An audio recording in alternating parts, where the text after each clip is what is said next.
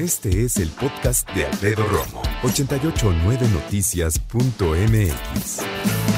La sensación de inseguridad que tenemos los habitantes de la República Mexicana. No sé cómo andes tú, te soy honesto, en cómo te sientes en cuestión de seguridad o de inseguridad.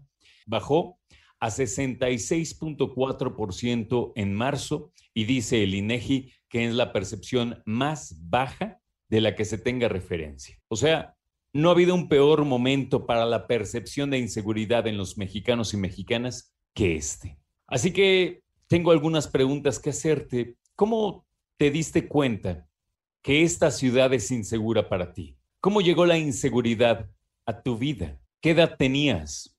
¿Qué estabas haciendo? ¿Sabes cómo me pasó a mí este arrebato de inseguridad?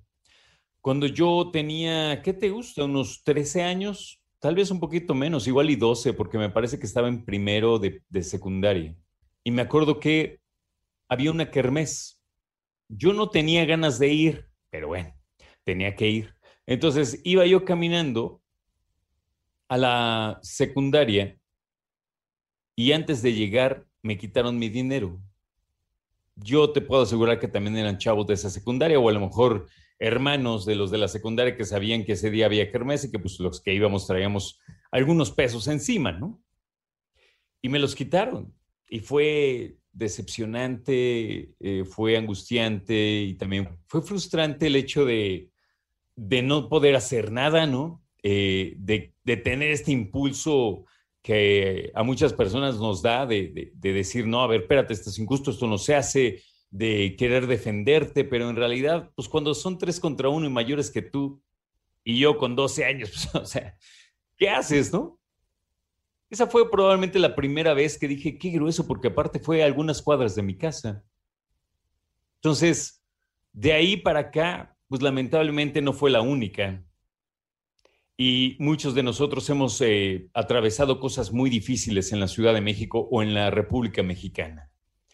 No solo me ha pasado en la Ciudad de México, en algunos otros puntos de la República Mexicana he tenido experiencias en donde te sientes muy inseguro. En lo personal he tenido incluso en otros países, ¿eh? no creas. Pero la verdad es que hablo de la Ciudad de México porque aquí vivo, aquí crecí y en la zona metropolitana, por supuesto, ¿no?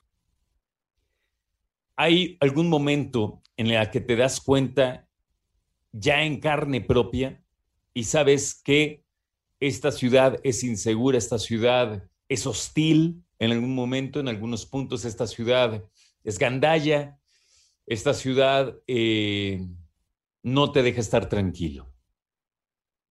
Y hay personas que lo vivieron por un asalto y les quitaron dinero, tal vez le quitaron su dinero, tal vez le quitaron su cartera, su monedero, su bolsa, hoy más que nunca el celular, tal vez el reloj.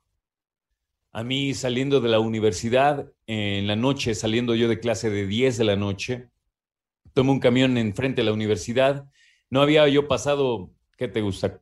300 metros avanzando en el camión cuando nos empezaron a saltar a todos. Y a mí, como no traía nada, literalmente traía 10 pesos, algo así, me aventaron mi cartera por no traer dinero y me dijeron, dame tu reloj. Ese reloj me lo habían regalado mis hermanas cuando cumplí yo 18 años.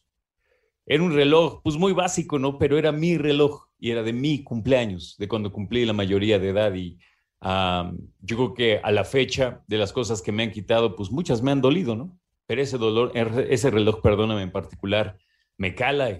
Y ya te digo, son experiencias que te van eh, dando a conocer qué tipo de ciudad habitas. Y muchos de nosotros, eh, sí, en algún punto yendo a trabajar o yendo a estudiar, pero también en parte de, de, en una etapa de recreo de tu vida, que muchos dicen, no, pues es que también, ¿por qué sales? Pues es que, pues es que era un chavo, ¿no? Y quería conocer, como quiero conocer ahorita de adulto. Y la verdad es que si tú quieres ir a cierto lugar y conocer, uno debería poder hacerlo. Lamentablemente vivimos ahora bajo esta circunstancia en donde todo el mundo dice, no, pues es que también quién le manda andar por ahí, ¿no? O qué le pasa, como por qué trae ese reloj o esos tenis o esa bolsa. Pues porque deberíamos poder hacerlo. Todos deberíamos de usar lo que quisiéramos a la hora que quisiéramos y por donde quisiéramos, pero lamentablemente esto no es así. Y más allá de salir o no, pues hay personas que hemos vivido incluso el robo a nuestra casa. Escucha a Alfredo Romo donde quieras, cuando quieras. El podcast de Alfredo Romo en 889noticias.mx.